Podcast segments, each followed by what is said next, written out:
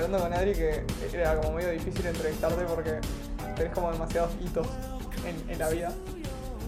Eh, así que creo que estaría bueno que nos cuentes un poquito quién sos, digamos.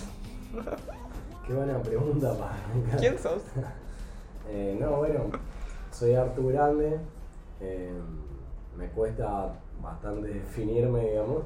Por ahí sí como generalista. Y nada, te diría que soy una persona que es bastante apasionada por todo lo que tiene que ver con emprender o impacto social, medioambiental. Y que tuve una carrera que se fue construyendo a partir de experiencias de vida más que de seguir un caminito formal y que arranqué, digamos, eh, viniéndome de Salta a Buenos Aires a buscar un poco lo que no encontraba allá en Salta, en el interior del país, y ese- esa búsqueda me terminó llevando a viajar por el mundo a, a entender qué era lo que quería hacer con mi vida, ¿no? Hermoso. Qué locura, sí, sí. Como una vez se planea las cosas y al final no planearlas termina resultando en experiencias distintas y te marcan. Sí, Creo- totalmente. ¿Qué, qué sentís siendo que los tres somos del interior y terminamos como en el mismo lugar que, que es Buenos Aires, donde Dios atiende? No. Eh, ¿qué, qué sentís que fue como lo más difícil de... Bueno, soy de Salta, estoy en el interior, ¿cómo hago para lograr lo que quiero hacer? ¿Y, y sabías lo que querías hacer estando allá o fue algo que vino después? Y mira, cuando yo era chico era muy fanático de la tecnología, pero mal. Eh, o sea, estaba en una comunidad de desarrolladores de, de videojuegos que se llaman Gentum Online. Me muero. Que era tipo, desarrollábamos un jueguito RPG eh, tipo full open source, descentralizado. Y yo era el único pibe de Salta que estaba metido en la movida, tipo 15 años aprendiendo Visual Basic, eh, a diseñar en Photoshop. Y nada, era medio heavy porque después iba a jugar al fútbol con los pibes y nadie entendía por qué pasaba ta- tanto tiempo en la computadora. Y, y nada, eso un poco como que me motivó a decir tengo que irme, tengo que conectar con otra gente que esté en la misma. Y cuando llegué a Buenos Aires fue un- una locura. Te conté la historia que me recibió Franco Pellegrini en la Facu. Me llevó en la Facu a conocer las aulas Mac, las cámaras Gesell, todo el equipamiento que había y para mí fue como ir a Disney, literal. Eh, y nada, fue esa sensación de decir, bueno, por primera vez estoy en un lugar donde se respira tecnología, se respira innovación. Eh, en esa época hicimos unos eh, un fixture del mundial para Google Glass, o sea, fue una flashada, era la primera aplicación que se hacía, creo, de Google Glass en Argentina. Eh, y, bueno, me fue llevando a ir viendo con qué resonaba por ahí. Algo que le contaba a Luz es que en la Facu yo no encontré por ahí esa parte de propósito, de para qué estoy haciendo las cosas. Y si bien había encontrado mucho esa cuestión de innovación acá, eh, me quedó como esa sensación de, ok, ¿para qué estoy estudiando? ¿Para qué voy a aprender de diseño? ¿Para qué quiero vender cosas? O sea, como no me llena, no me hace sentir nada. Y empecé esa búsqueda interna de decir, bueno, ¿qué es lo que me llena? Claro, por ahí con Lu hablamos hace poco de- en el anterior capítulo y siempre es lo importante de la gente con la que vos te rodeás. Pero cuando vos llegas acá te das cuenta de que acá es un mundo distinto. Pero vos, vos en Salta, tipo, pensabas, che, en Buenos Aires, para yo crecer tengo que venir a la capital. Yo personalmente en Entre Ríos, yo soy de Paraná, no, no me daba cuenta. Tenía mi hermana que vive en Buenos Aires y tengo familia venía, pero yo la verdad que no veía como Buenos Aires como un lugar de oportunidades donde iba a crecer más y mucho más en el ámbito tecnológico. Tipo, vos en Salta, más allá de la gente que te rodeaba, ¿veías Buenos Aires de ese modo? Y sí, porque yo había venido un par de veces y, y ya me daba la sensación de que la ciudad, como te digo, como respiraba otra cosa. O sea, Buenos Aires es, caótica, es divina, es... eh, no sé si es una ciudad donde viviría, porque la verdad que es un ritmo que a veces es frenético y, y extraño, a veces la, la calma, digamos, del interior del país pero yo sabía que esa edad, a los 18, era como un lugar en el mundo que me iba a cachetear, o sea, me iba a sacudir divino. Y, y necesitaba un poco eso, ¿no? Un poco haberte mudado, empezado en, en Wade, eh, dejado, Dropout. te llevó a, a hacer dropout, te, te llevó a otros horizontes, que es lo que charlamos la otra vez en, en Mendoza y tengo muchas ganas de, de charlar de eso. O sea, me lo contaste muy por arriba, quiero como ir bien en profundo a nivel. ¿Tu primer parada cuál fue? Fuera de Buenos Aires. Y la primera fue Recife, en Brasil. Que es re loco porque a mí me gusta mucho leer a Galeano. Sí, Y había leído Las Venas Abiertas de América Latina.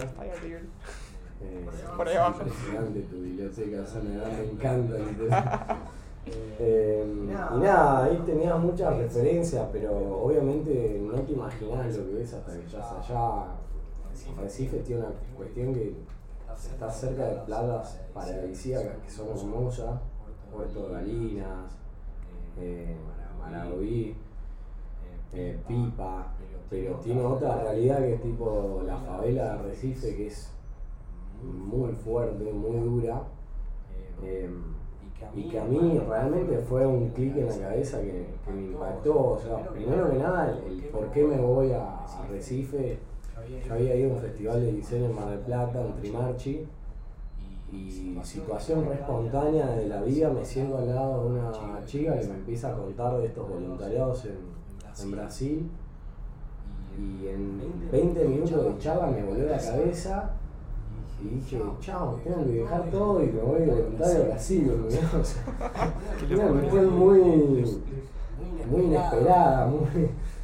Y nada, cuando organicé todo para irme, la verdad no, no sabía que me iba a encontrar, pero fue una experiencia que me, me hizo un clic en la cabeza re fuerte, pero porque yo muchas realidades las veía desde lejos y el hecho de ir a, a convivir tres meses allá con una familia allá y, y ver un montón de realidades de cerca y, cosas que a veces uno habla desde afuera y dice, che, no, ¿por qué no hacen esto distinto?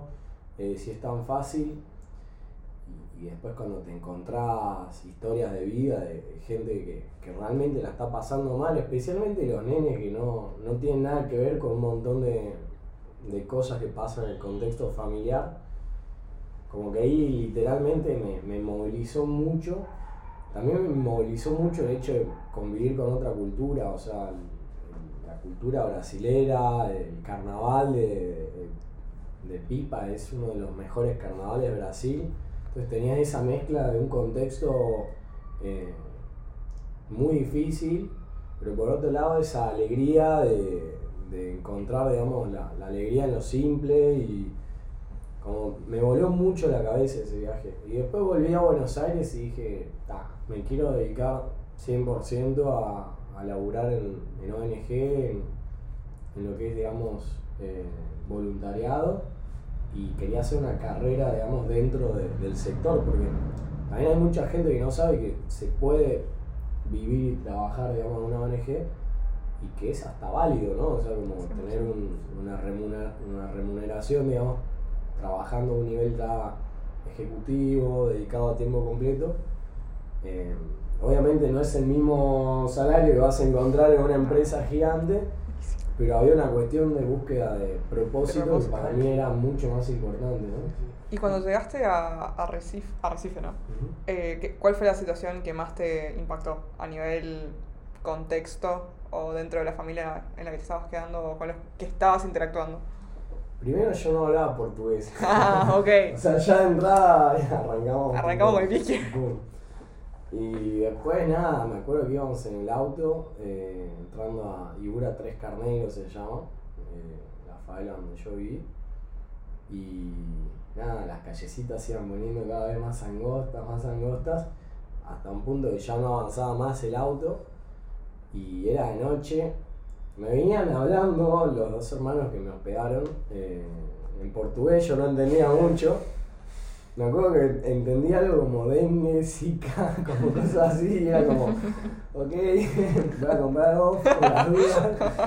Eh, pero no, fue hermoso la verdad porque me sentí muy bien recibido, muy bien recibido, o sea, un trato muy familiar con la gente que iba de parte de la ONG.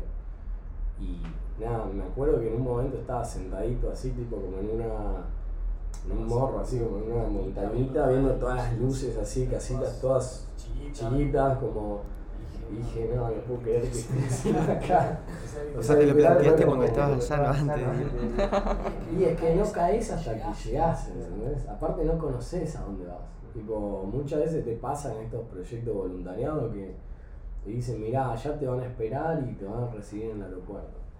Y no sabes ni a dónde estás yendo, ¿entendés? Entonces era como mucha incertidumbre y, y en el momento de llegar, eh, creo que ahí me cayó la ficha y dije, "Fua, voy a estar haciendo un voluntariado tres meses acá, en una escuelita que aparte se llamaba Misado Educar. Eh, era una ONG que funcionaba post escuela, entonces los nenes, nada, los que no tenían quien los cuide, Sí. los padres laburaban o lo que sea, los mandaban a la ONG. Y, y me voló la cabeza también esa cuestión de, por ahí nenes que no, no están acostumbrados a, a pensar que hay algo más allá de la favela, de repente les caía tipo voluntarios internacionales de Perú, de Colombia, de Argentina, y les traían un mundo de ideas y de otras realidades. Sí, me rompía la cabeza.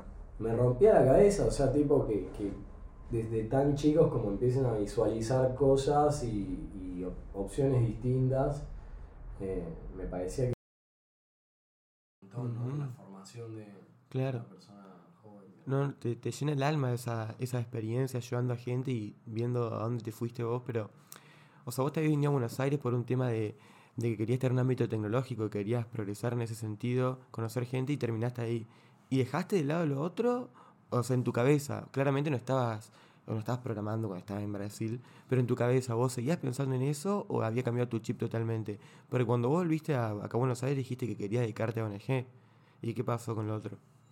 No, y en un momento le diseñé una página web a, a la ONG donde estuve Ah, en- Brasil, ya estando de vuelta acá, lo presenté como, como mi proyecto en una materia de.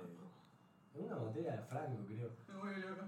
Eh, y, sí, no, o sea, la tecnología para mí nunca desapareció, digamos, de mi cabeza. Sí, es verdad que por una cuestión de focos, yo en ese momento empecé a enfocarme más en diseño, en marketing. eh, como que me voló mucho la cabeza esto de juntar fondos para, para una ONG para que pueda generar más impacto. Y medio que todo lo que era programación y mundo tecnológico, como lo empecé a dejar un poco de lado. Pero yo sabía que no era como una, un adiós para siempre, sino como un che, mirá, en esta etapa de mi vida quiero poner el foco acá, eh, quiero crecer en este lugar y vamos a ver. Está muy Mira, bien. eh, quiero volver a, a Recife para retomar un, un cachito más. ¿Cómo, ¿Cómo era un día en el voluntariado? Nos levantamos a las 5 de la mañana, literal, pero porque uno de los hermanos trabajaba en el ejército, entonces tenía alarma tipo muy temprano. Sí. Y nada, era re loco esa casa porque los pibes eran súper como entregados, viste, a la gente. Y era una casa muy chiquita, pero hospedaban un montón de voluntarios. Era como tipo un. Nada, o sea, tipo. Una suerte de hostel. Claro, Claro, hostel literalmente. internacional, eh, donde en un cuarto dormíamos como cinco personas. Entonces cuando se levantaba el hermano al ejército, como que medio que tenía que abrir la puerta, mover colchones, despertaba a todo el mundo. Y nosotros teníamos como cuatro horas en colectivo hasta la ONG, porque No. yo vivía en la favela, pero tenía que ir a una ONG que Claro. quedaba en otro lugar. Claro. Y nada, en esas cuatro horas veníamos charlando con un grupo que teníamos de uruguayos, de, de amigos, eh, tomando mate, escuchando música, hablando de la vida. Y si bien decís, che, qué paja, tipo, estar tantas horas en un colectivo, como que también nos generó un vínculo re profundo entre la gente. Y después llegaba la ONG, que claro, a mí me dijeron vas a hacer marketing, fundraising para una ONG. Y yo me imaginaba tipo en una oficina, Claro. tipo, con un equipo de marketing, y llegamos y era tipo una escuela. Escuela y le digo, che, ¿qué esperás de, de lo que yo haga? No, lo que vos puedas, me dijo. O sea, como necesitamos difundir esto, moverlo y captar fondos para hacer más cosas, ¿no? Y Claro, yo nunca había tenido una experiencia laboral, ¿viste? Entonces como, ok, tipo, De una. vamos a hacer un plan de marketing. Y ese learn by doing también, como decir, como, che, me ponen un problema real, estoy viendo a los pibes acá al frente, que, que hay una situación, hay un- una necesidad. eh, yo creo que ahí hay una chispa, digamos, a, a la hora de largarse a hacer, de, de profesionalizarse, de, de pensar, de cranear, que muchas veces en el sector educativo no lo encontrás, porque estás viendo situaciones re hipotéticas y, y cuando tenés la necesidad ahí al frente, es como sacar la todo y computadora y te pones a diseñar, o sea, tipo... Y, 100%. y nada, yo me acuerdo que en ese momento hice como un manual de marca para la ONG, una estrategia de comunicación, me puse a hacer post. Y en el medio también estaban los chicos ahí, eh, en las clases, jugando, en los talleres. Y nada, medio que me iba bastante a, los talleres porque me parecía como muy entretenido, tipo, eh, aprender un poco de portugués o poder conversar con los chicos. Entonces era una mezcla bastante divertida de, de estar con la compu y estar tipo ahí en el lugar. Creo que algo que estaba, estábamos charlando el otro día eh, con unos amigos, eh, es, muy loco cómo las decisiones en el sistema educativo muchas veces se toman desde un cubículo en una oficina de un edificio de 20 pisos en el centro de una capital federal, que después van a impactar en, en lugares como ese. ¿Qué, qué sentís que, que había en relación a eso? O sea, sistema educativo y la ONG en cuanto a cómo se interactuaba con los chicos y, y demás. Y yo creo que había mucha libertad, digamos, para el equipo de, de digamos, para, para entender de qué manera podían aportar valor a, a los chicos. En ese sentido intentábamos hacer cosas muy lúdicas. O sea, yo me acuerdo poner, cuando yo estudiaba inglés, cuando era chiquito, tenía una profe que era una genia, que había hecho como un jueguito que era tipo una escalinata y abajo como que ella dibujaba un tiburón y si vos como que ibas pifiando la palabra, tu, tu muñequito iba bajando como escaleras, ¿viste? Medio traumático el pará, pero, imagínate todos los pibes nos cagamos de risa, como que va a comer el tiburón. Y en Recife, en Boa Viaje, Boa Viaje, eh, hay tiburones. Tipo, hay carteles de tipo como atensado, tiburón, no sé qué. Entonces yo dije, Listo. traigo ese juego para acá. Y los pibes se cagan de risa. Y había tipo esa cuestión de, de barrera del idioma, pero en general los talleristas terminamos aprendiendo un poco de portugués. Hermoso. Los nenes terminaban aprendiendo un poco de español. Y, y se generaba esa cuestión más lúdica, más eh, de aprender, digamos, jugando, de, de también ir midiendo emocionalmente a los nenes qué necesitaban en cada día, ¿no? O sea, a veces te pasaba que caía un nene que tenía una experiencia re heavy en casa y más que una clase necesitaba que te sientes un rato y charlar. Claro, exactamente, que lo 100%. escuches. Y a mí eso, yo no tenía vocación como de padre, ¿entendés? De ir o de o hermanos más chiquitos. Me sacudió totalmente la cabeza, ¿entendés? O sea, fue como, wow, o sea, qué, qué loco, tipo, ponerte en esa posición para una persona que acabas de conocer eh, y que, que de alguna u otra manera te, te conmueve, te impacta, te, te hace entender, digamos, qué quieres hacer con tu vida, ¿no? O sea, como, fue re loco. ¿Cuál fue el aprendizaje más importante que te llevaste de esa experiencia en ese lugar? Y creo que a qué dedicar mi tiempo. O sea, como me llevé esa sensación de que la vida es algo re finito y de que como estar haciendo algo porque en teoría es lo que hay que hacer es muy difícil. O sea, yo volví tipo de la nada, volví de, de- de estar tres meses ahí en la favela a volver a sentarme en una clase de nueve y miraba a todos lados y decía, no entiendo qué hago acá. O sea, tipo, no me encontraba, ¿entendés? Tipo, no, no me sentía conectado, no. Y ahí dije, no, chao, me tengo que hacer cargo de, de lo que me está pasando y tengo que, que volver a, a sentirme como me sentía allá, ¿no? O sea, me sentía muy vivo, me sentía muy. eh, con una sensación de propósito, de levantarme todas las mañanas a hacer algo que, que para mí tenía mucho sentido, ¿no? Y que le impactaba muchísimo en vida de, Claro. un montón de personas. Capaz que a todos nos hace falta una experiencia así como para valorar nuestro tiempo, darnos cuenta de, de que si, si estamos haciendo algo porque elegimos, porque es lo que nos llena, porque es lo que, lo que tenemos que hacer. Capaz que- 100%. Y una vez que te hasta acá, eh, volviste, te replanteaste todo eso en el aula de la facultad diciendo, eh, acá no pertenezco. Y de repente hay, me, me contabas que, bueno, terminaste viajando por un montón de países en otro cargo dentro de la ONG, que no sé si es la misma. Sí, ¿Cómo- la cómo misma fue eso? Básicamente empecé en el rol más junior, o sea, yo llegué y dije, chico, quiero hacer algo acá, quiero ayudar. ¿Y qué ayudó? Y me dijeron, bueno, listo, tomá flyers y andá a repartir a, a las puertas de universidades. Entonces pasé de estar dentro de la universidad estar repartiendo folletos afuera. La gente me decía, estás demente, o sea, dejaste la carrera, estás ahí, tipo... Y yo sí, loco, o sea, tipo, me hace feliz, ¿entendés? Y nada, era muy comprometido, la verdad, con la ONG, o sea, estaba siempre que había que estar. Y la gente se empezó a dar cuenta y los cargos ahí son muy democráticos, es como te van eligiendo, digamos, como de acuerdo a tu desempeño, a tu rendimiento.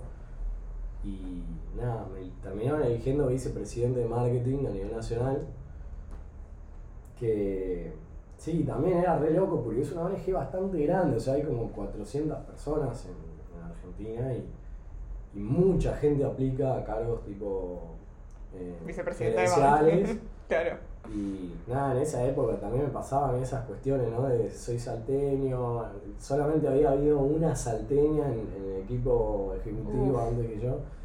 ¿Y Entonces, los como demás que- eran de Buenos Aires? y tenía gente internacional a veces Bien. también, o sea, venían tipo, no sé, vicepresidente de Rumania, de Brasil, ¡Qué de locura! eh, Perú, entonces como que se generaba un mix ahí bastante multicultural. Y ahí, bueno, nada, lo que tiene es que organizan muchas conferencias internacionales, entonces me empezaron a mandar a Perú, a Ecuador, a Estados Unidos, eh, a veces en formato como de, de pasantías, digamos, en donde me quedaba tres meses en un lugar, estuve tres meses en Ecuador. eh, Pero una experiencia parecida a la de Brasil, que estabas con, con No, chicos. no. O sea, no, ¿qué te llenaba más? Eh, ¿Ser vicepresidente de marketing que hacía esa, más, esa parte o estar como en el, estar en el, con los chicos, eh, ver las realidades? Porque estabas trabajando en la ONG en fin, pero no era lo mismo. Y no era lo mismo, pero algo que aprendí muy lindo en la ONG fue que, como que una vez que vos ya lo viviste,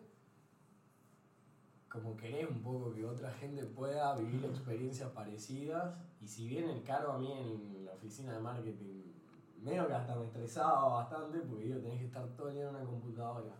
Yo pasé a los 21 años a gestionar un presupuesto de 2 millones de pesos. Que para mí era una banda, o sea, tipo, Una locura, sí, Hace años 2018, encima, claro. tipo, era otra vida. Y tenía una presión en la espalda enorme de decir como, puta madre, o sea, yo la cago y, estoy cagando los sueños de un montón de gente, una locura eso. Eh, pero por otro lado decía como, che, todo lo que a mí me cambió y me impactó y seguramente cómo voy a, a diseñar un camino de vida distinto por haber vivido eso, quiero que más gente lo viva. Entonces, si bien no era sentir lo mismo, yo sentía mucha gratificación cuando veía que alguien más se iba de voluntario. Yo decía, ¡fuah! La cantidad de experiencias que va a vivir Claro. y digo, no- nos alegramos mucho en la oficina cada vez que firmábamos un contrato de un voluntariado. Teníamos una campanita muy bien, entonces Ay, qué hermoso. festejábamos como si fuera un contrato Claro. millonario. No, no. Tipo. Y era mandar a otra persona a, a vivir una experiencia multicultural y conectarse con, con algo, ¿no? Y a veces también pasaba que volvía gente que, que no le gustaba nada, o sea, que la pasaba como el culo y, y teníamos, o sea, la ONG esta tiene mucho detractor, eh, hay gente que no vive la misma experiencia y es, es natural, ¿no? O sea, es como, no es para todo el mundo, digo, ¿no? Como este estilo de vida. 100%. Y después de, de bueno, estar en varios lugares y demás, más cercanos a 2020, ¿dónde estabas? Y o sea, yo después de ser director nacional de marketing acá, tuve una muy buena gestión. Eh, pasamos de 16.000 interesados que se inscribían a través de canales digitales a, a 32.000. Una locura, bien. locura. Eh, o sea, yo le metí mucha cabeza Claro. tipo de estrategia de Instagram Ads, de automatización de embudos, de eh, nurturing, etc. Y nada, medio que a nivel como internacional había tipo como que un ojo puesto en, en lo que estaba haciendo Argentina, en la ONG. Eh, de hecho, pude ir a una conferencia internacional de la ONG, que es como la más importante, a exponer un caso de éxito de- del marketing que habíamos hecho eh, en una plenaria internacional con vicepresidentes de marketing de 200 países, o sea, era una Claro, locura. locura. Y ahí, nada, conocí algo por un contacto al presidente de IESEC de España y él me dice de aplicar a España como, como director nacional de marketing para estar un año allá. Y dije, bueno, fue, me hacen la visa, o sea, tipo, capaz que Claro. no tengo otra oportunidad en la vida de hacer esto y me fui a Madrid, digamos, con IESEC. Y estuve un año allá, también muy bueno porque yo ya había vivido la experiencia más Latinoamérica, Perú, Ecuador, Brasil, Estados Unidos. Estuve ahí tres meses en Brooklyn también. Eh, y de repente en Europa, un mundo distinto, o sea, tipo de cómo hacer marketing, la cultura de la gente, o sea, el, el, no sé, por ejemplo, íbamos a conferencias en, en Hungría, en Budapest, o sea, conocer Claro. toda gente. de- fue, fue una experiencia muy loca. Y también la sensación de, de no entender España, ¿no? O sea, como España tiene como un montón de naciones dentro de una, Claro, un ¿no? país, de un territorio. Estás ahí peleando, tipo, Cataluña libre. No, pero aparte Y- muchos inmigrantes ahí. Sí, muchísimo. Y, y teníamos que coordinar, digamos, un montón de oficinas locales, de ciudades. eh, y muy difícil, porque imagínate que vos querés largar una estrategia nacional, que acá en. Argentina es como que vos ponés un mate, una bandera y todo el mundo va, Sí. ahí como que Claro. vamos para adelante. Se homogeniza en ese sentido un poco. Allá en España es como que vos ponés una bandera y tipo en Madrid están todos ok, eh, en Cataluña. Te odian. Claro, claro. Eh, y es muy diferente, tipo, como la, la forma de la gente en Andalucía, en País Vasco. En... Entonces, como que viajé por toda España, tipo, conociendo la cultura de cada, de cada ciudad. Me enamoré un montón de cada ciudad. Eh, y de repente, nada, me agarra la pandemia en medio de, de España. eh, trabajando para una ONG que se dedicaba a hacer viajes, ¿no? O sea, Claro, claro. la peor. y, y nada, fue, la- fue bastante jodido. O sea, hoy me río, pero en el momento me acuerdo que cuando explota la pandemia y, y se empieza a hablar de que no, iba a haber vuelos, eh, nos sentamos con los chicos de la ONG, que éramos todos eh, de afuera, había solamente dos españolas, Ay, no. y decimos, bueno, éramos 11. Y decimos, ¿qué hacemos? ¿Nos volvemos ya? Y dicen, bueno, nada, pero el presidente se tiene que quedar, que es ecuatoriano, porque él tiene que dar la cara por la ONG. Y decimos, no, pero no lo vamos a dejar solo en Madrid, tipo, sin en pandemia. familia, tipo, No, eh, una paja. Sí, La cuarentena. una locura. Entonces decimos, bueno, está, recortamos el salario de todos y nos quedamos todos y la bancamos acá el tiempo que se pueda. Y me dijo que fue tipo una flayada así de, de- nos quedamos toda la junta directiva en Madrid a pasar la cuarentena, no había vuelos, o sea, tipo yo hablaba con mi familia todos los días y era como, che, ¿cuándo vas a poder volver? No, no No había Imposible. Y nada, en un punto como medio que se me terminaba el contrato y, y nada, la situación también en la ONG estaba complicada. Y no tenía permiso de trabajo, o sea, porque yo había entrado con visa de voluntario y tampoco tenía tipo cómo bancarme los gastos en España. O sea, el costo de vida es como bastante Sí. más complicado, no era como que mi viejo me podía mandar tipo No, no. euros así. Eh, y nada, ahí creo que me salió de vuelta al costado emprendedor tech de decir como, ok, ¿cómo soluciono esto? ¿Qué hacemos? Inicialmente eh, saqué una visa como ciudadano digital de Estonia. Eh, que Random. Que es comunidad, es comunidad europea, así que podía vivir en España. no te da permiso para vivir allá, Ajá. pero podés facturar como autónomo, por, Ah. tipo- por lo menos ya empezás a generar un ingreso, ¿no? Claro. Y nada, bueno, ahí medio que me puse puse en esa a buscar cómo subsistía, digamos. Eh, me metí a World Packers una noche porque ya se me estaba terminando el contrato y no tenía dónde vivir, básicamente. Claro. Eh, y en World Packers encontré un, un chico peruano que estaba con un hostel que estaba cerrado por pandemia y él lo había abierto para gente en situación de calle. Ah, mira qué genio. Entonces me dice, estoy buscando a alguien que venga a hacer marketing eh, y que nada, empiece a generar contenido para el blog eh, hasta que abra el hostel y tenés una habitación privada acá, pero si no te jode que está pasando este proyecto en el hostel y tendrías que compartir con esta gente. Yo como... De una. De una, o sea, tipo... Claro, aparte ya eh, había estado en Brasil conociendo gente que está en Tenía situaciones... Claro, o sea, era algo que también hasta te llenaba porque estaba ayudando a un hostel que estaba... No, y, y re loco porque conecté con una problemática que, que no conocía, que muchas veces vemos de lejos, que es la problemática de- del refugiado, digamos, en Ujú. España. La mayoría de los chicos que estaban en el hostel en situación de calle eran marroquíes eh, o de África en general. eh, y que muchas veces tenés historias de pibes que cruzan en balsas pateras, que llegan sin documentos, que eh, no saben ni siquiera cuántos años tienen, porque no están identificados, y que ahí estuve trabajando bastante después con este chico peruano, empezamos a jugar partidos de fútbol picaditos con los chicos, y medio que él terminó fundando, o sea, yo le di una mano con el logo, con la web, con algunas cosas, un proyecto que se llama Fútbol de Impacto, tipo jugábamos partidos de fútbol con chicos refugiados e intentábamos conectarlos con eh, catalanes, con gente local de, de ahí de Europa, como para ver si a partir de esos vínculos se generaban oportunidades nada, que los pibes puedan estudiar, laburar, lo que sea, ¿no?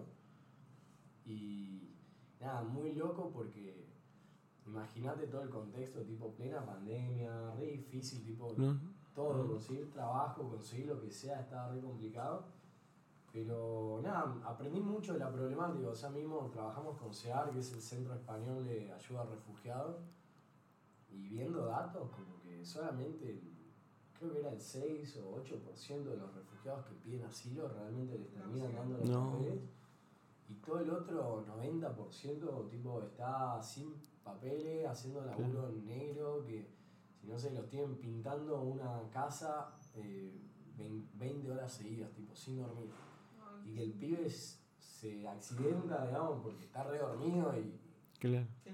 No, no puede ir al hospital, no puede hacer nada. lo dejás tirado en la calle, no tenés responsabilidad legal porque el tipo estaba haciendo algo ilegal. Claro. Entonces, nada, un, un montón de situaciones de vida que como me re chocaron, me re cambiaron también la forma de, de ver las cosas y hasta, hasta verlo también en la propia sociedad española, ¿no? O sea, como que muchas veces me preguntaban a mí, ¿vos qué onda? Eh, ¿Cómo estás acá? Yo, no, mirá, me quedé varado, no, no tengo papeles, o sea, como que Se me terminó la visa. Claro, por eso yo iba a agregar ahora que en un momento donde vos hubiese venido bien ayuda, te estás dando ayuda a otros. Vos estabas sin tu familia, estabas varado, teniendo que vivir al día y estabas dando ayuda a otros cuando vos la necesitabas. Eso también es fuerte. Sí, pero yo tenía otras herramientas y Claro. eso lo decía todo el tiempo. O sea, yo hablaba inglés, yo ya tenía conocimientos management, digamos, de cómo gestionar una ONG internacional, sabía de marketing, sabía de diseño, como tenía una cajita de herramientas bastante grande. Imagínate que terminé siendo el ciudadano digital de Estonia, ¿entendés? o sea, era una flashada. Claro, sí, sí. Entonces, yo no, no me sentía en una situación de vulnerabilidad, por más de que la estaba, porque me costaba un huevo llegar a fin de mes y, y juntar, tipo, clientes allá. Eh. Y hacía mucho freelance, eh, marketing, eh, o redes sociales, o diseño, de branding. En un momento conseguí algo un poquito más fijo en Impact Hub Barcelona. eh, y después terminé elaborando una startup de sostenibilidad, que es un proyecto hermoso que hacen envases reutilizables, digamos, para, para restaurantes. Eh, y nada, también resonaba mucho con mi propósito porque era tipo, eh, cuando una persona iba a un restaurante, en vez de llevarse la comida en un envase de plástico que genera un montón de residuos, Sí. eh, llevarse la comida en un tupper reutilizable que después podía devolver en cualquier punto de la red, ¿no? Entonces organizamos limpieza de playas en Barcelona, o sea, estábamos en una movida tipo muy copada. Eh, y nada, estuve ahí en esa, laburando un tiempo. Eh, después llegó un amigo de Argentina que no conseguía trabajo por ningún lado porque no había laburo. Y medio que tenía capital de inversión de, de la familia y me dice, che, pongamos una cafetería de especialidad. Yo tipo, no tengo idea Claro, cómo se hace, claro. pero, pero me copa, o sea, tipo, quiero aprender, ¿entendés? Y nada, una manijada tremenda, estuvimos un mes y medio tipo armando tipo toda la carta, el, el branding, el- la puesta, digamos, el diseño del lugar, digamos, como los carteles y, y nada, esto fue justo cuando había pasado la primera ola de la pandemia. O sea, Estaba- fines de, fines de 2020 más o menos, ¿o no? Claro. Claro. En el verano de España puede ser algo así. Ah, exactamente. Claro. El Septiembre. verano en España se abrieron Sí, todo, abrieron boliche, Claro. era como que ya había vuelto toda la normalidad. Nosotros nos metimos en esa inversión muy barato, porque todo el mundo se quería sacar de encima las cafeterías que las venían aguantando, viste, con muchos meses. Y nos agarró la segunda ola y Out. eh, sí, fue una cachetada heavy, pero que también te enseña, el otro día lo hablaba de eso, como emprender es, es mucho eso, o sea, es como ves una oportunidad, te lanzás, aprendés un montón en el camino y, y por ahí no era el momento. Claro. Eh, y, y bueno, nada, eso fue un poco mi, mi experiencia en España. Ahí fundiste el café especialidad. Sí. ¿Fundieron cosas? No nos quedó otra que, que cerrarlo, digamos, porque primero mi socio me dice, bueno, mirá, capaz que, no sé, no estudiamos bien el mercado, no sabemos cómo hacer las cosas y... lo voy a franquiciar, o sea, lo voy a, voy a agarrar tipo una marca que ya esté funcionando y voy a poner esa marca acá en, en. Y no, tampoco arrancó, o sea, era una cuestión de que el lugar donde estaba la cafetería era un distrito financiero, Claro. mucho trabajo y después de la pandemia todo el Nadie mundo en se la fue a remoto, nadie de oficina, Terrible. ese barrio estaba re vacío Olvídate. y nada, no te queda otra que asumir las pérdidas y decir, bueno, ¿cómo seguimos, no? Sí. Hay, hay un titular eh, que poniendo tu nombre en Google aparece, que es, eh, está en España y creó el Netflix de la educación. Bueno, ¿Qué tenés ahí para decir sobre eso? Es súper polémico y, es parte del, del periodismo que se vive acá, ¿no? Como Que hacen lo que quieren. mostrarte esa realidad como que afuera todo el mundo tiene éxito. Eh, me acuerdo que yo estaba re, re emocionado porque yo estaba arrancando una startup de educación. Eh, ¿En qué, ¿En qué momento de la línea temporal ocurre esto? Primero. Muchas cosas en paralelo. Sí, sí. O sea, tipo. Y eso lo hablamos en Mendoza, o sea, soy un workaholic, pero mal. Igual aprendí de estas experiencias también, o sea, como. Creo que rocé el burnout muchas veces en Barcelona. Pero estaba en modo superviviente, o sea, para mí era tipo, ¿cómo hago para, para ganarme la vida y, y- estar un poquito mejor financieramente, ¿no?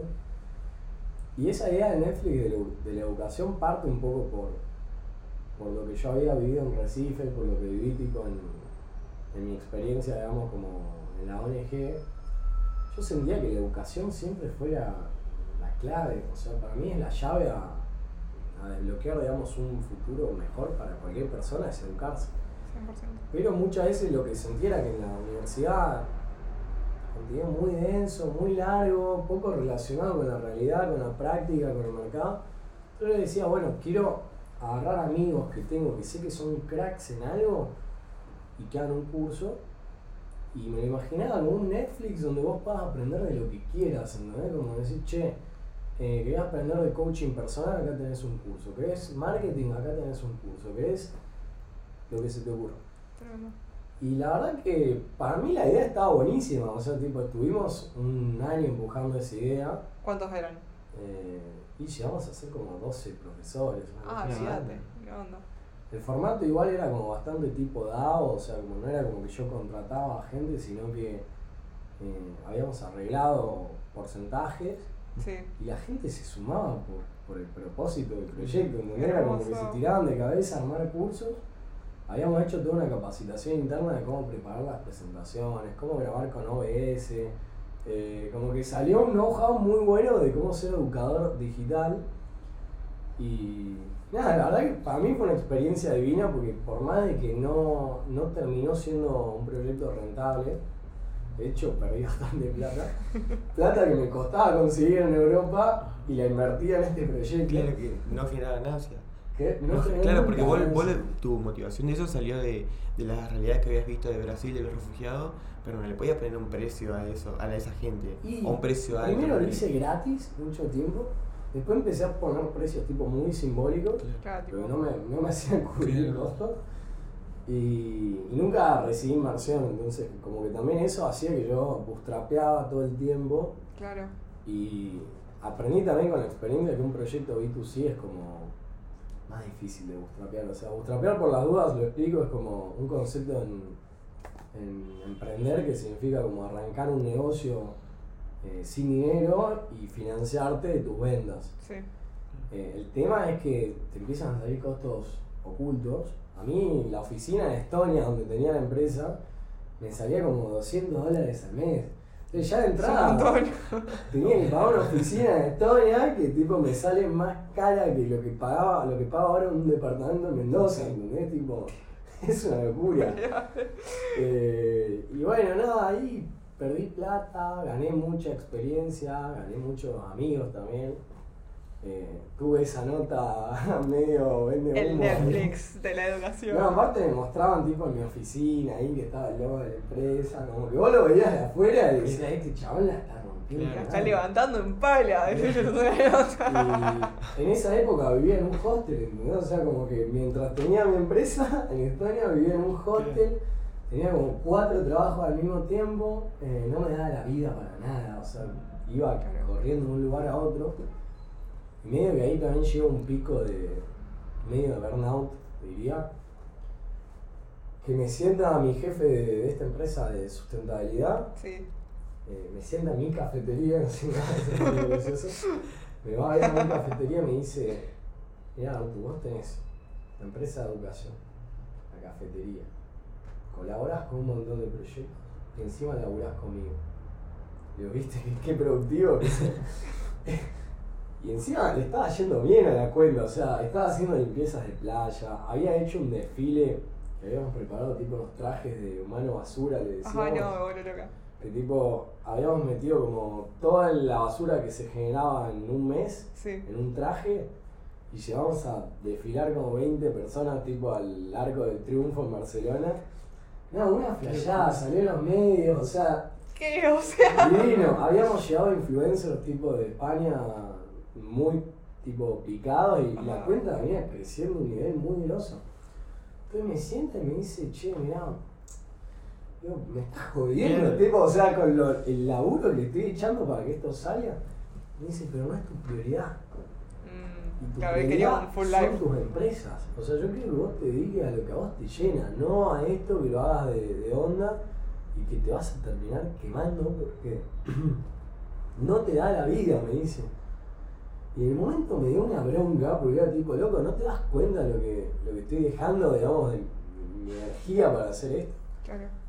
Y después lo, lo reflexioné con tiempo y la verdad que eh, Uriel se llama.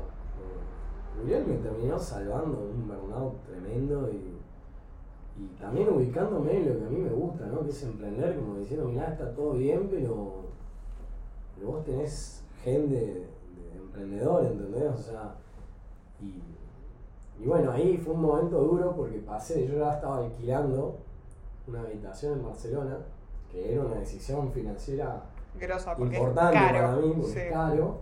Tenía los costos fijos de mi empresa, la cafetería ya estaba para, para cerrar, me echan del único laburo fijo que tenía, que, que era el que bancaba toda la jodita. y nada, estaba ahí tipo re en la B, como diciendo, ahora qué carajo hago. Y aparece el mundo cripto. y en esa época era el boom de los NFT, ¿viste? El NFT gaming. Esta historia es buenísima. Prepárate. Y nada, eh, mi hermano me dice, che, mirá, salió esto que se llama Axe Infinity, que jugás tipo con unos Pokémon y, y le podés hacer buena guita.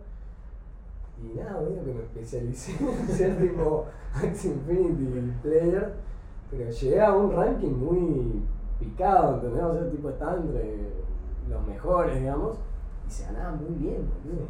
No tiene sentido. Lo que vos te metés lo haces bien, tipo. Está demente. No, no, pero pará, a mí me gusta el gaming desde hace mucho tiempo y, y es un juego de estrategia, entonces lo tenés que estudiar, tenías que estudiar cada carta, cada podercito, digamos, de cada Pokémon y, y se ganaba bien, o sea, ganaba más tipo jugando al Pokémon que en el starter de sustentabilidad, ¿no?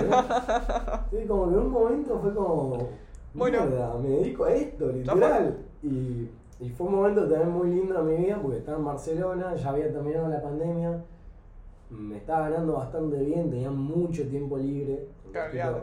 Estaba en la playa. Jugando Axie Infinity. Claro, sí, sí. Lo podía jugar en la playa, bien. O sea, sacaba el celu con 3G y me ponía a jugar en la playa. Y después sacaba las cripto, las cambiaba y tenía para pagarme el departamento en Barcelona con, con las cripto. Y dije, boludo, este mundo es increíble. O sea, tipo.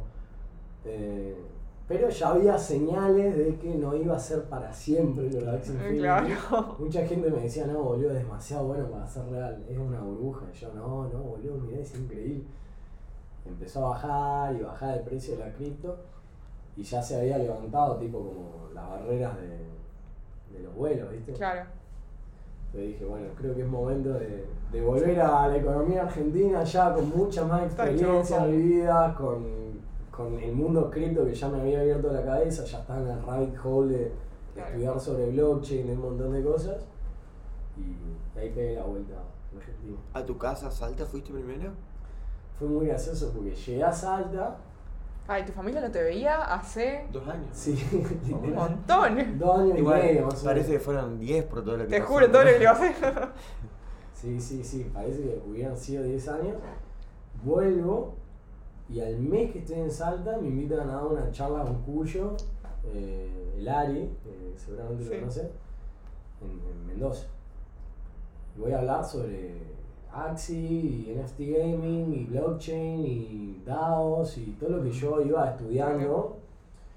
Eh, y nada, medio que en la charla me dicen, che, un inversor aparece y me dice, che, quiero invertir en tu proyecto de educación. Y yo dije, pará, tuve dos años y medio, nadie me ofreció un mango y de la nada vuelvo a Argentina, que en teoría está matadísimo, y, me ofrecen guita, tipo en la primera charla que doy. Vamos. Y medio que en nada tomé la decisión de tipo irme a Mendoza, ver qué onda si, si firmaba, digamos, eh, con este inversor. Al final eso se cae y terminé haciendo un grupo de emprendedores, nerds en Mendoza que no tenía en, en Salta, es una realidad. Y me terminé quedando a vivir en Mendoza. Necesito que cuentes la secuencia de cómo lo conoces al mítico Francesco. Bueno, es re loco porque yo en esa charla, ah, viste, ya había investigado bastante de dados, de descentralización y yo no soy un tipo tan técnico, pero me gusta la parte más como el para qué, ¿no? Filosófica claro. y, y yo hablaba mucho de tipo como, che, estamos en un momento único de la humanidad en donde tenemos que elegir entre la centralización y, tipo que tengas digamos un montón de instituciones teniendo digamos ownership de, de tus datos, de tus activos, de y por otro lado digamos una perspectiva mucho más eh, de respeto por la privacidad, de que vos seas dueño de tus cosas y a mí me pareció una, una revolución cultural y muy importante. Y cuando doy la charla, se me acerca, que es ahora mi socio, Francesco. Que es una dice- persona maravillosa. O sea, algún día lo tenés que conocer Adri. Increíble, increíble. Está demente, en síntesis. Y agarra y me dice, pibe aparte, o sea, yo tampoco soy muy viejo, pero tengo 27 ya, y cuando se me acerca Fran tenía 21, él creo. Un pibe que también había hecho dropout de la Facu, y estaba laburando en una software factory eh, como desarrollador en Python, y me dice, che, yo tengo ganas de hacer una DAO o un smart contract para probar. Yo tipo, bueno, claro, hacela, amigo, o sea, nadie te frena. Eh, me dice, pero pasame tu Telegram, así hablamos. Yo, bueno, le paso, tipo, a ver qué onda. A los tres días me escribe el chabón. Se había visto un curso de 36 horas de Free Code Camp que está en YouTube. No sé en qué momento. Me dice, ya tengo el smart contract hecho. No, no, no. Y yo tipo, me estás jodiendo. Tipo, yo cuando estaba en la empresa de educación ya había arrancado a darle un giro de DAO, ya había hecho un white paper. En Barcelona nadie entendía nada de Claro, lo que estaba haciendo, o sea, como que era muy difícil encontrar un desarrollador. Y de la nada, en la primera semana prácticamente que vuelvo a Argentina, conozco un dev que, que se pone a aprender Solidity en, en dos días.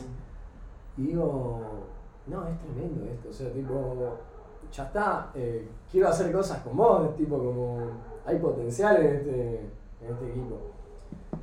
Y, y nada, bueno, qué sé yo, ahí empezamos a emprender con Frank, que es un tipazo, y, y eso me llevó a estar haciendo lo que hago ahora. Yo te quería preguntar, para que vos expliques para el público que no está metido, ¿por qué blockchain es más que comprar una criptomoneda y esperar que suba el precio? O sea, ¿y qué es lo que, qué es lo que crees que hace falta para que la gente empiece a ver Web3 como un cambio, como decir, cultural y una tecnología emergente muy importante y no como algo financiero que la gente dice, oh, subió Ethereum, ganó, o peor, cuando, o Luna, o todas esas criptomonedas que la gente no tenía ni idea que compraba y era puro precio, precio y no sabía nada de lo que está atrás. Esa es muy buena pregunta. Eh, o sea, creo que la base es entender qué es la blockchain. El tipo es difícil explicar en palabras no técnicas, pero hay una metáfora que muchas veces le sirve a la gente como para darse una idea, que es la del librito de cuentas, básicamente.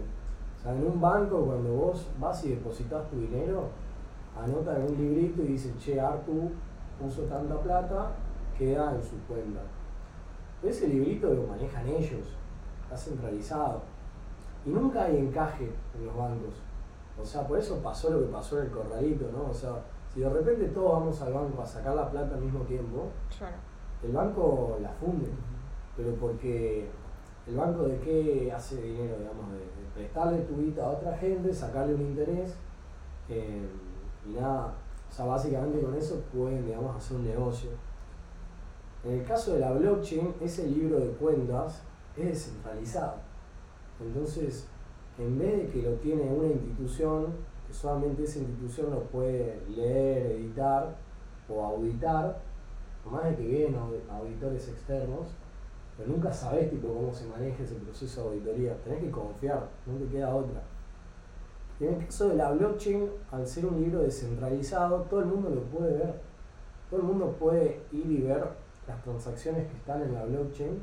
Entonces eso le da mucha más transparencia eh, y al mismo tiempo lo que genera es que vos realmente tenés ownership de tus activos, de tu dinero, de tus NFTs, porque no es que están dentro de un banco, vos los tenés en, tu propia wallet digital eh, y es un cambio de paradigma muy importante. El tema es que por ahí, digamos que falta muchísima educación, digamos, financiera a no sé si tampoco es una cuestión tan mainstream como esto de, de preocuparnos por nuestros datos o, Claro. o qué hacen las empresas, digamos, con nuestros activos. eh, y es difícil de, de llegarle a la persona común a que, que entienda este tipo de cosas. Aparte también, ya te digo, desde mi profesión, digamos, de lo que es diseño UX, todo el tiempo se habla de esto de que la blockchain es muy compleja de, de interactuar, digamos, a nivel de UI, de, de experiencias. Causa demasiada fricción, al fin y al cabo. O sea, nosotros que estamos de ese lado del. Ayer una chica en una reunión de emprendedores me decía, ¿qué hace UX en Web3? Y le digo, reduce fricción. ¿Cómo te explico? Y me dice, ¿qué es la fricción? y fricción es que vos estás intentando de lograr un objetivo. Y tenés 500 pasos en el medio que no entendés qué estás firmando, ni qué está pasando, ni por qué se te abre la aplicación del zorrito y te quedás ahí como.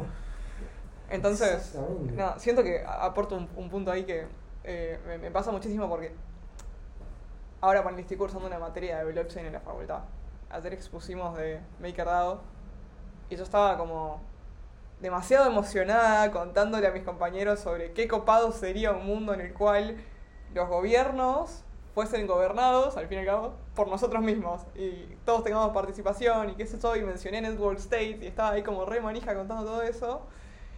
Pero claro, o sea, eso nunca va a pasar si nos seguimos centrando en decirle al usuario final en la web en la que entra para hacer algo que encontró. Esta web usa tecnología blockchain y todo lo que compras son NFTs y no sé qué cosa con transacciones y wallet y mil palabras complicadas y private key que el usuario se queda como a cerrar. La tía Marta, que entra esa landing page, se va corriendo. porque avanza más rápido de lo que le puedes contar a la gente, porque hace un año estaba Axie Infinity y hoy es otra cosa y así, como que va muy rápido también como para ir explicándole a la gente. Cuando le explicaba una cosa ya emergieron tres otras y es complicado. Siento que una empresa que lo está haciendo muy bien ahora es eh, Flybondi, que está usando TravelX, TravelX, sí. no, para eh, hacer ticketing con NFTs. O sea, vos ahora cada vez que compres un pasaje en Flybondi es un NFT y vos no te enterás que es un NFT. Le pusieron ticket 2.0 y lo venden, a mí me parece excelente, brillante. excelente. Sí, no, creo que ahí a nivel de UX hay mucho laburo para que la gente empiece a usar la blockchain sin darse cuenta que está usando la blockchain. Eh, hay un debate ahí importante porque, no sé, como hace poco una fintech importante argentina, no voy a dar nombre, pero largó una campaña polémica que decía como, che, te sumergimos al mundo cripto sin que sepas nada y el que está en el mundo cripto es como que promueve que vos te eduques y que mm, hagas tu propio research y que no confíes en gurúes y que como hay, hay toda una filosofía detrás de esto de don't trust, verify, ¿no? O sea que es como el lema de Bitcoin Not your keys. Claro, no, exactamente. Pero como esto de no confiar y verificar, tiene que ver también con eso de, educate, pero es muy, es muy difícil, digamos, que, que logres que todo el mundo se autoeduque y eso complica mucho la adopción masiva. Y si te fijas, por ejemplo, en el caso de inteligencia artificial, que, que yo ahora me estoy metiendo de lleno en AI, GPT es algo que se lo mandas a un nene de 10 años al link y, es tipo, oh, me, responde. se pone a escribir y, ya lo usa y no tenés que explicarle nada. Es como eso es una UX sin fricción. Es tipo, es tan simple que no tiene ningún obstáculo. Es súper intuitiva porque le copiaron tipo como el, chat. el chat de WhatsApp. Hasta tiene las pestañitas al lado de WhatsApp. Entonces como va jugando con patrones de diseño que ya el ojo ya los tiene hasta incorporados. Sí, con un hábito que ya está súper incorporado, o sea, es automático. Escribís, te responde. Claro, pero para mí con 3 está distinto porque la gente no, no dice para qué lo necesito, qué me va a mejorar la vida, porque quiero aprender esto. O sea, es hasta eso es como difícil como hacerle entender o mostrarle en qué sentidos Web3 o la tecnología de blockchain puede cambiar el día a día puede cambiar la vida, puede cambiar muchísimas cosas. Pero hay cosas, ¿eh? Prácticas. Yo es un feedback que se lo he dado mucho a amigos que están educando en 3.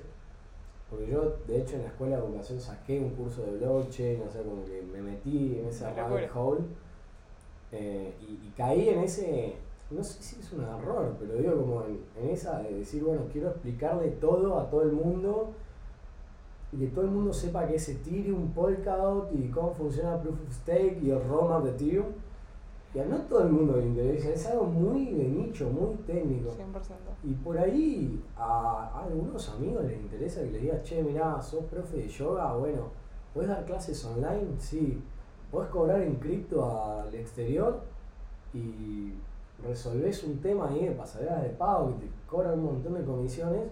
Digo, es eso, ¿no? Como enseñarles el para qué, que, que les toca con pains como cotidianos, o mismo, no sé, che, no sé, no podés comprar dólares porque tenés el cepo. Bueno, comprá una stablecoin y te estás refugiando de la inflación de Argentina y la evaluación del peso de una moneda estable.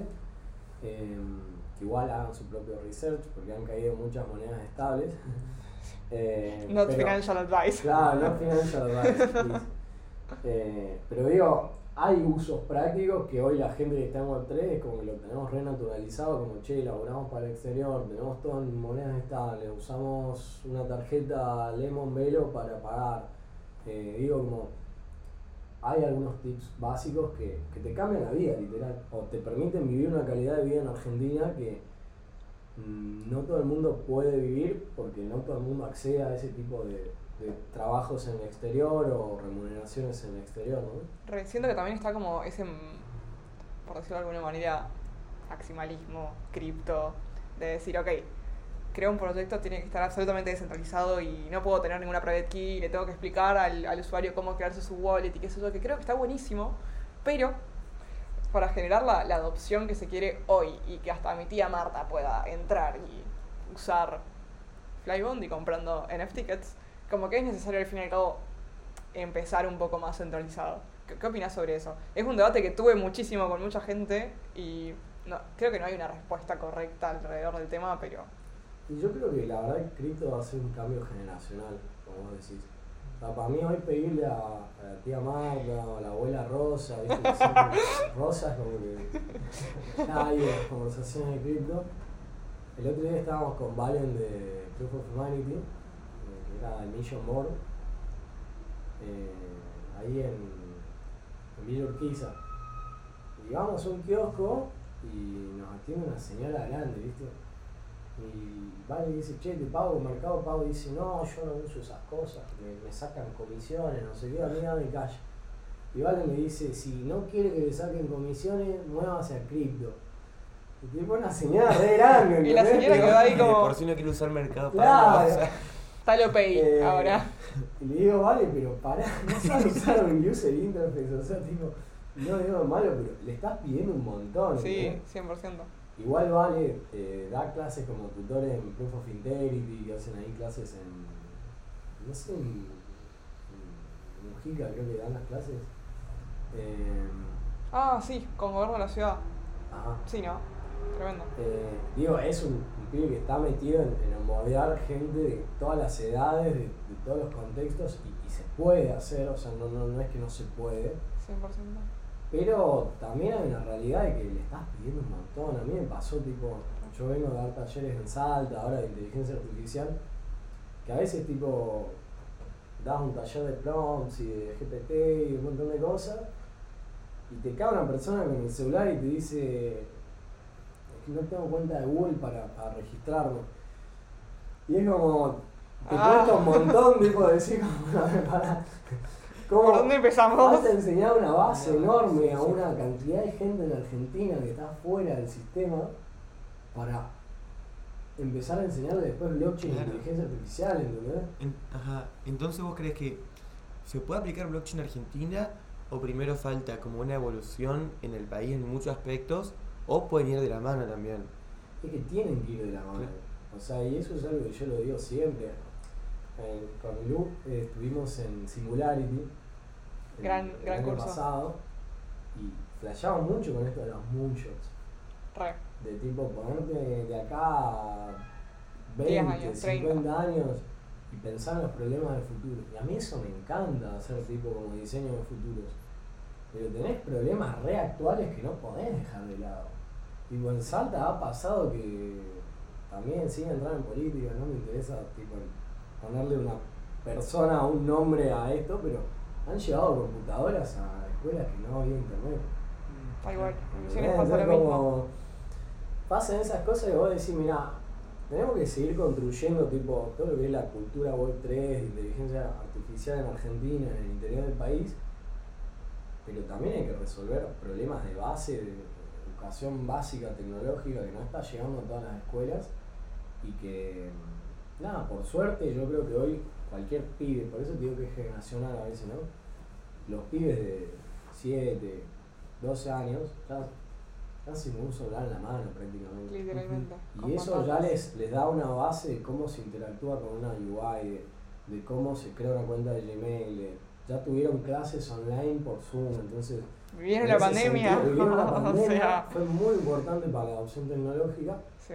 Eh, yo creo que esa generación de pibes eh, van a ser ya con el chip cripto, van a ser con el chip de descentralización, van a ser con el chip AI, un montón de cosas que nosotros hemos tenido que desaprender conceptos para aprender sobre blockchain. Tal cual. Eh, esa generación Lo va va a tener. una Ferrari, literal. Sí, Así como nosotros nacimos con el chip, bueno, nosotros más el chip de, del internet por ahí. Claro. Sí, igual pobre la gente, en nuestros viejos que nacieron sin el chip del internet, sin el chip del cripto tienen todo el tiempo que Sin el chip de tener una supercomputadora en No, tu bolsillo. nada, o sea, pobre. ahora empatizo un poco más. Bueno, Eh, pará, mi, es mi- mi mamá tiene su propia wallet, eh, usa GPT, o sea, digo, como hay casos Claro, de o sea, más vale. Después le tenía a mi, obvio. a mi viejo que tiene 60 años, que está ahí tipo, fundemos el partido de la red en misiones y cambiemos la forma en que tomamos decisiones políticas. No, y uno no sé habla siempre en, en generalización, Pero en general, obvio. sí. Siento además que como que en el camino de, de esa adopción están todos, o sea, nosotros tenemos como esa mirada latinoamericana de preocuparnos mucho por el que está al lado y decir, ok, quiero que si yo lo puedo usar, toda la gente que está alrededor mío, eh, los hermanos latinoamericanos, si querés, lo, lo puedan usar también y entiendan lo que está pasando. Y me pasa que hoy en día como que la, la mayor ola de, de adopción o de difusión de tecnologías tipo AI, Web3 o lo que sea, vienen de arriba, de Estados Unidos o de Europa si querés. Por más que Argentina sea como la capital cripto del mundo, como todo el mundo le dice, es un nicho. ¿Cómo, cómo crees que, que se pueda acercar eh, como la visión de esto sirve para algo, lo puedes usar para cambiar realmente tu, tu día a día a una porción del país que, no sé, en Misiones tenés escuelas rurales a las que no les llega ni una computadora porque no les llega wifi. Y hay chicos que no interactúan con un teclado hasta los 18 o mucho más adelante. Y tenés proyectos, lo que te digo, Proof of Integrity, en esta Valen, eh, está el Pater Fabián, que es un, un curita que se metió en Proof of Humanity, maneja cripto, Es un capo. es un capo. Eh, utiliza ChatGPT para armar, viste, el, el sermón de la misa, No. viste. Vuelvo loco. Eh, no, a ver, o sea, hay proyectos que, que lo están llevando a, a- a lugares como súper rurales, súper, o, o incluso acá en Buenos Aires, a, la villa, que mucha gente por ahí no se anima a ir a dar clases, a, entrar. Y la verdad que adentro hay pibes, como cualquier otro pibe de Argentina, con hambre de conocimiento, con hambre de crecer, con hambre de, de oportunidades.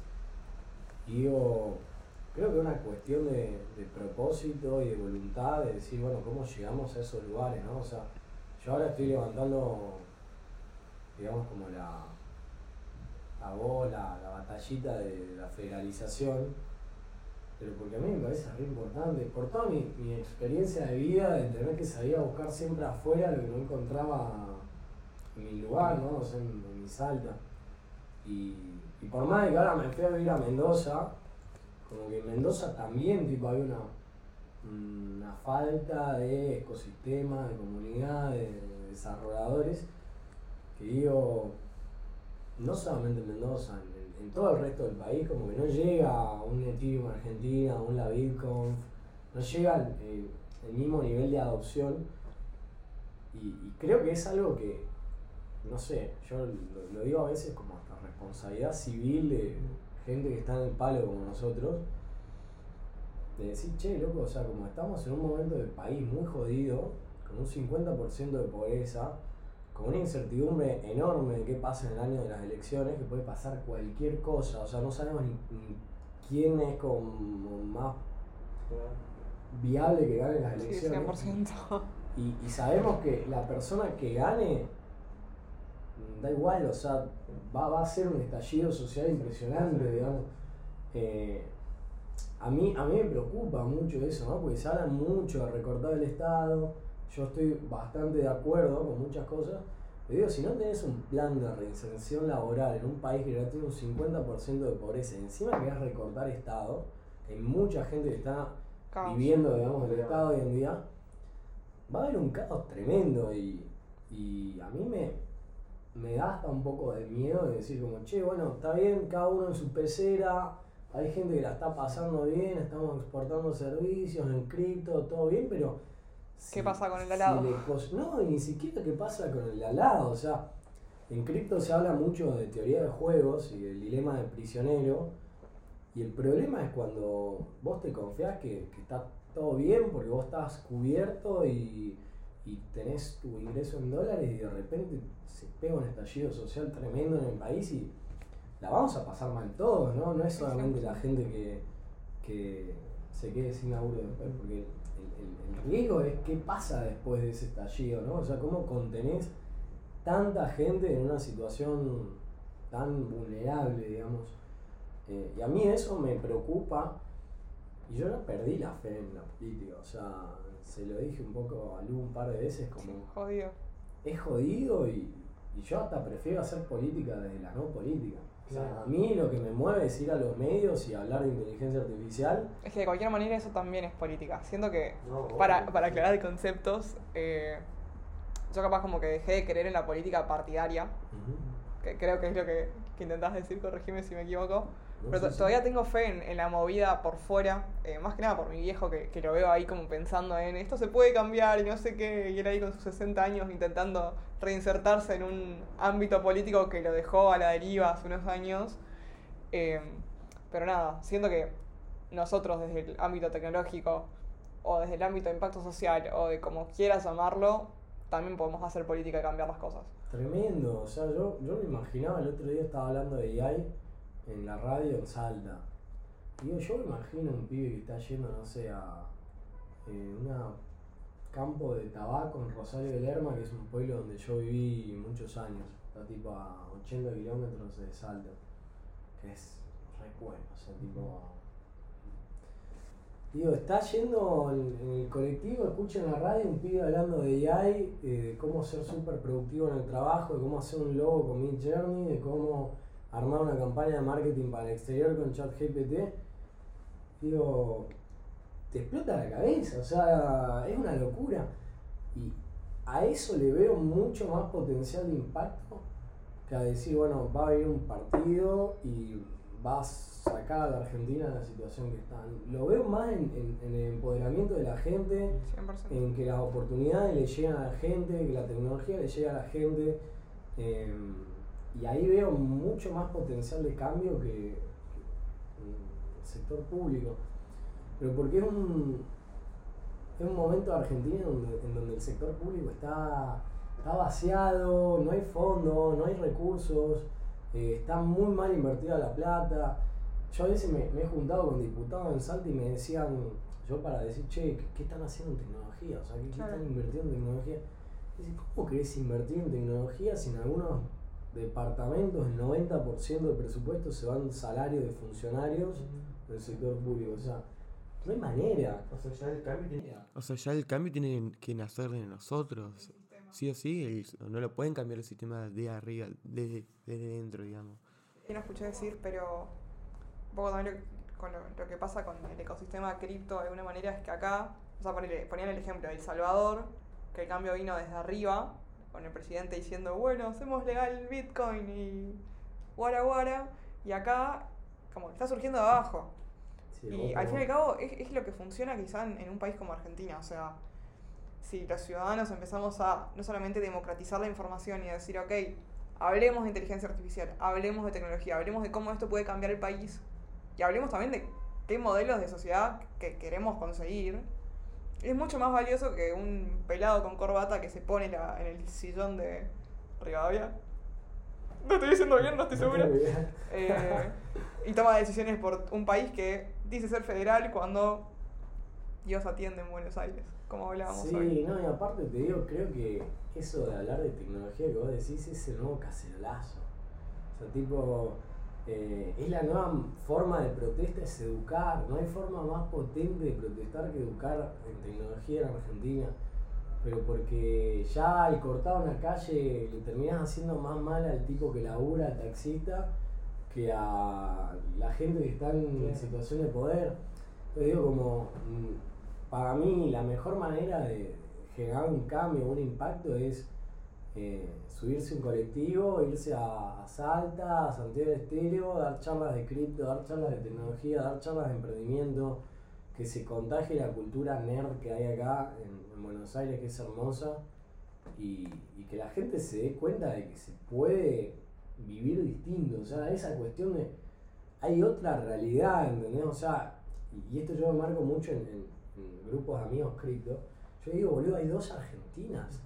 Hay 100%. grupos que se juntan a comer asado y hablar de de cripto, de blockchain, de descentralización, de DAO, de futuro, de crear y somos un polo de innovación global, somos la capital cripto.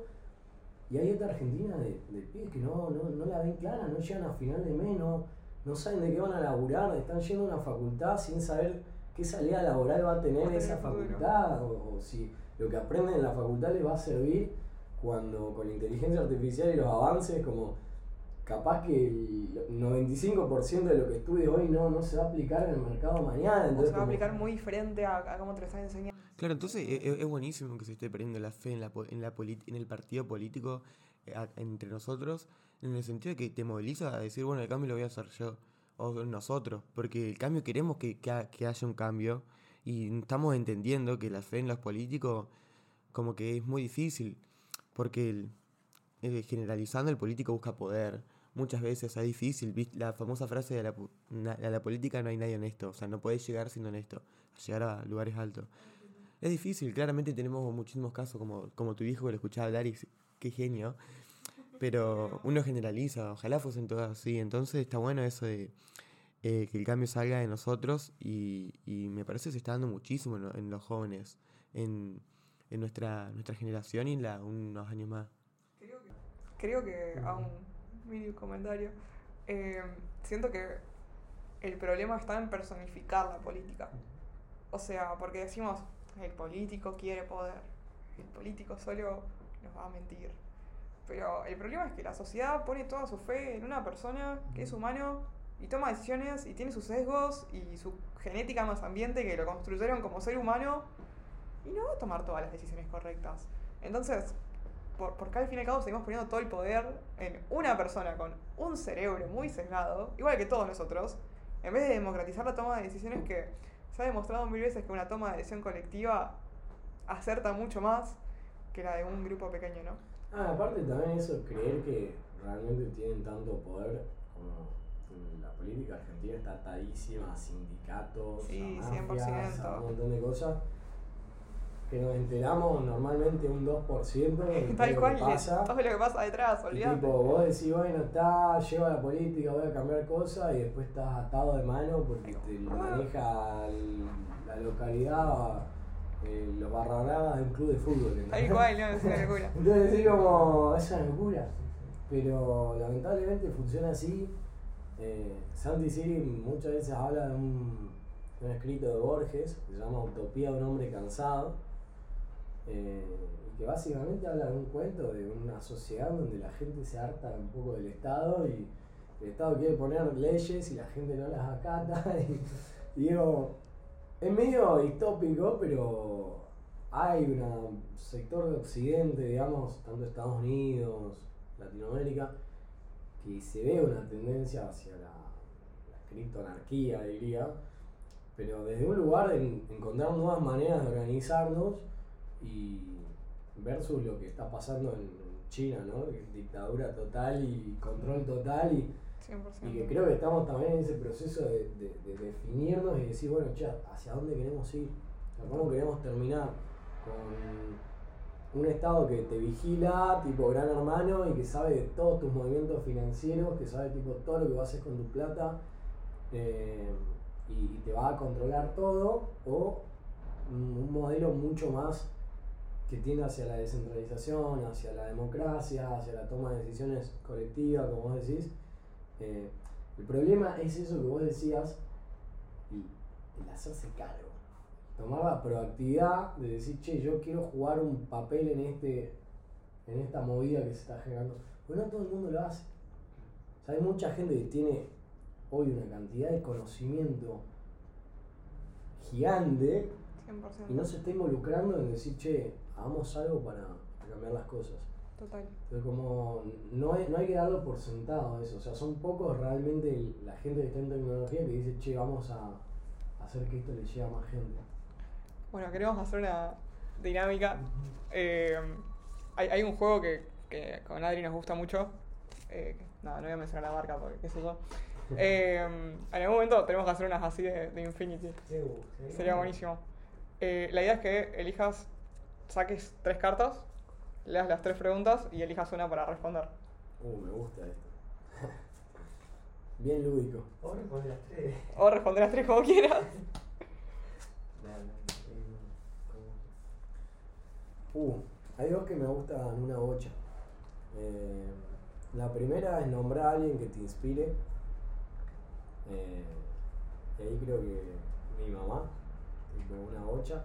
Oh, Pero porque ella, tipo, estudió abogacía, siempre tuvo como un, eh, una pasión muy grande por el arte. Y medio que colgó el título de grande para dedicarse a tener su propio taller de, de cerámica. es una genia. Sí, o sea, literal, o sea, es máster en Derecho Económico en Ditela y dejó todo para dedicarse a lo que le apasiona. Creo que eso me, me, me informó mucho, o sea, por lo que les Se acabo de contar. y después, nada, la segunda es, si escribieras un libro, ¿de qué sería? Que es un re pendiente que tengo, o sea, de... Arranqué una época a escribir cuando estaba jugando al Axi y estaba re al pedo. Eh, quizás fue demasiado autorreferencial, eso medio que me, me, me inhibe a publicar algo que sea tan sobre mi vida. Pero ahora estoy encontrándole una vuelta de rosca para escribir más sobre inteligencia artificial y cómo podemos usar la AI para agilizar una transición a un mundo más descentralizado, más sostenible, con menos desigualdades. Y la verdad que es un tema que, como habrán visto hoy, me, me fascina, me manijea una banda. No tiene un nombre todavía en la cabeza, pero eh, está ahí en proceso de, de escritura. Tremendo. Yo le haría un libro de tu vida. Yo sentí que esto fue una locura. Por eso, yo me aprendí un montón y me. Literalmente me encantó. Tremendo. Bueno, gracias. No, por favor. No, fuera de jodas. Tenemos las preguntas que hicieron buenísimas y me hicieron sentir re cómodo. Qué bueno. A mí me llenaste muchísimo. Muchísimo, me encantó. Gran capítulo. Sí, sí.